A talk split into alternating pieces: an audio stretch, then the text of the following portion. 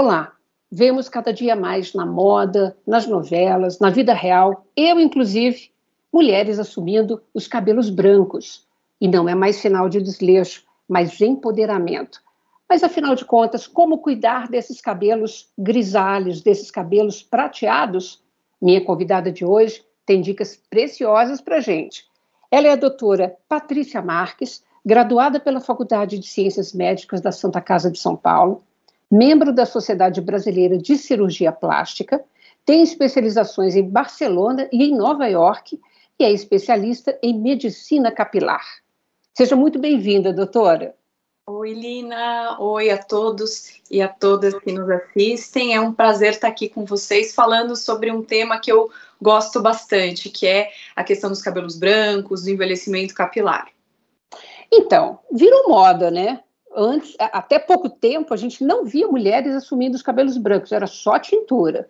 Daqui, Sim.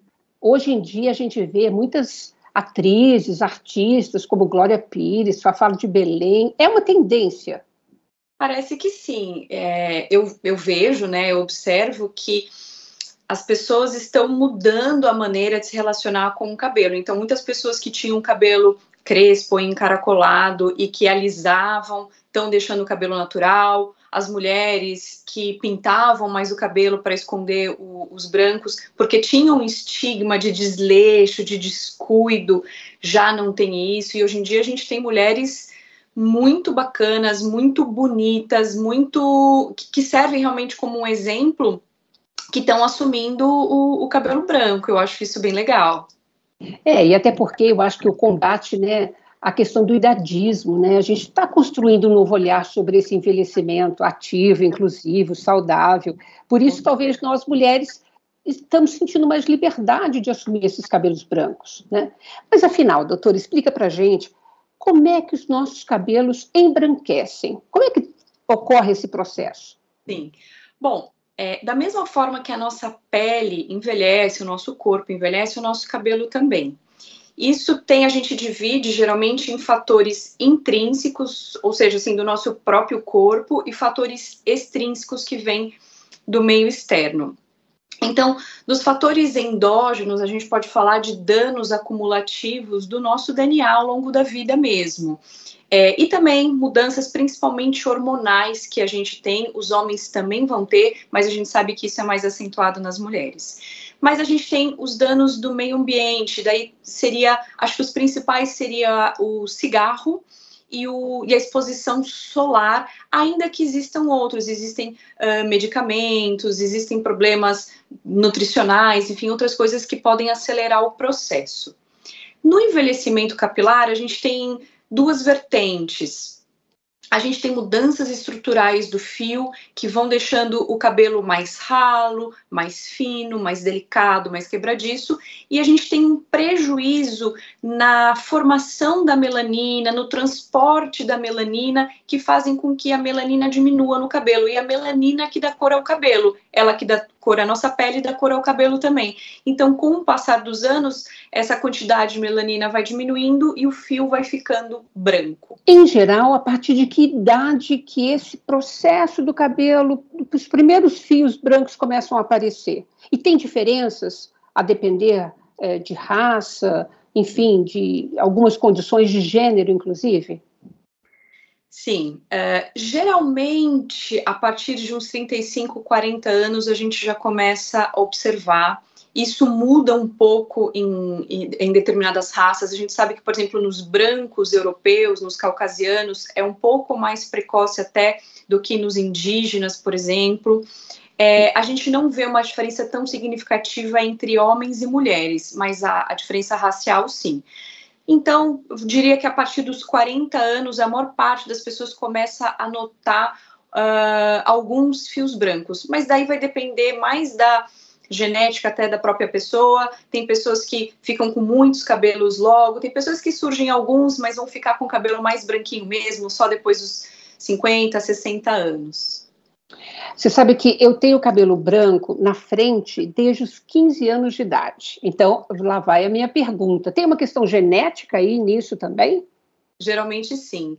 É, geralmente é uma questão genética que vai definir a quantidade de cabelos brancos, a distribuição, nem sempre essa distribuição é tão homogênea, né? Às vezes uhum. a gente uhum. pode ter, e, aliás, geralmente até começa mais na região aqui das têmporas, né? A gente pode ter locais que têm uma, uma concentração maior de fios brancos mesmo. E isso geralmente é, é determinado geneticamente. Doutora Patrícia, os cabelos brancos, em geral, eles são mais quebradiços, eles são mais rebeldes. Como é que a gente deve tomar cuidados com ele para ter um cabelo bacana? De fato, Lina, o cabelo branco ele é um cabelo mais sensível e delicado mesmo, e ele precisa de mais cuidados. A gente sabe que o cabelo ele tem uma porosidade maior, uma resistência menor, e isso exige mais cuidados. A gente precisa diminuir as coisas que agridem o cabelo, então, por exemplo, uh, química, principalmente para alisar e descolorir cabelo uso de dispositivos térmicos, se possível reduzir, mas quando for utilizar o secador ou a prancha, utilizar um protetor térmico.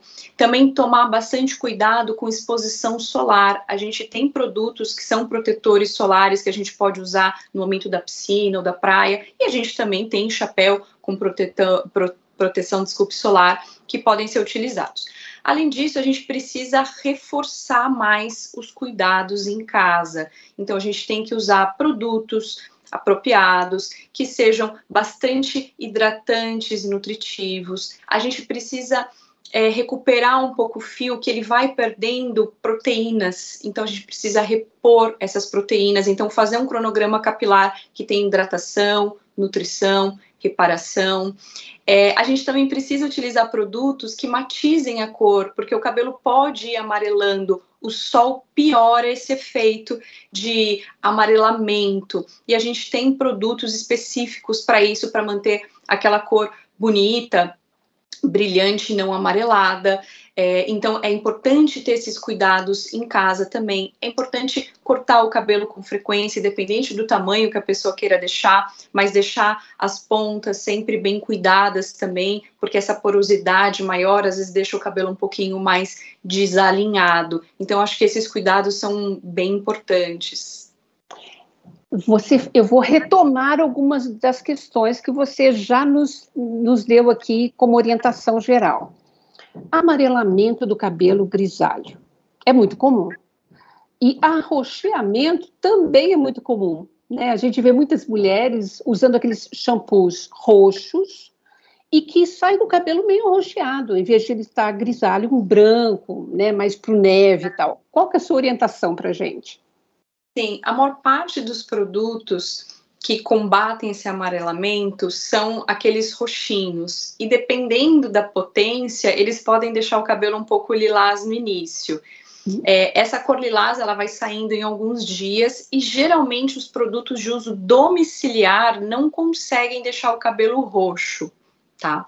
Hum. É, a gente tem pouco produto que seja específico para cabelo maduro. A maior parte dos produtos, por exemplo, esses uh, roxinhos são para cabelos loiros e grisalhos, mas a gente tem pouca coisa para cabelo maduro no mercado. Uhum. Existem alguns produtos, é, não é fácil encontrar, uh, mas existem alguns produtos que eles não são roxos, eles são pretos como se fosse a base de um carvão, assim, a aparência que ele dá. E tá. que ele também matiza o cabelo sem dar o efeito roxo.